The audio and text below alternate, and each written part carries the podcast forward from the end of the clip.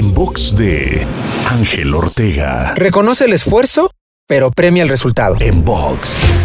Vivimos en una sociedad donde recurrentemente escuchamos frases como jugamos como nunca, pero perdimos como siempre. Algo que seguramente a ti te incomoda tanto como a mí. Y si queremos cambiar ese tipo de patrones, debemos empezar a reconocer el esfuerzo, enfocarnos en el proceso, pero premiar el resultado. Si seguimos premiando solo el esfuerzo, entonces cada vez le quitamos más mérito al resultado y generamos más conformismo y falta de compromiso hacia una meta, bajando el estándar cada vez más. Te invito a seguirme en Twitter, Facebook, Instagram y TikTok. Me encuentras como arroba Ángel Te Inspira.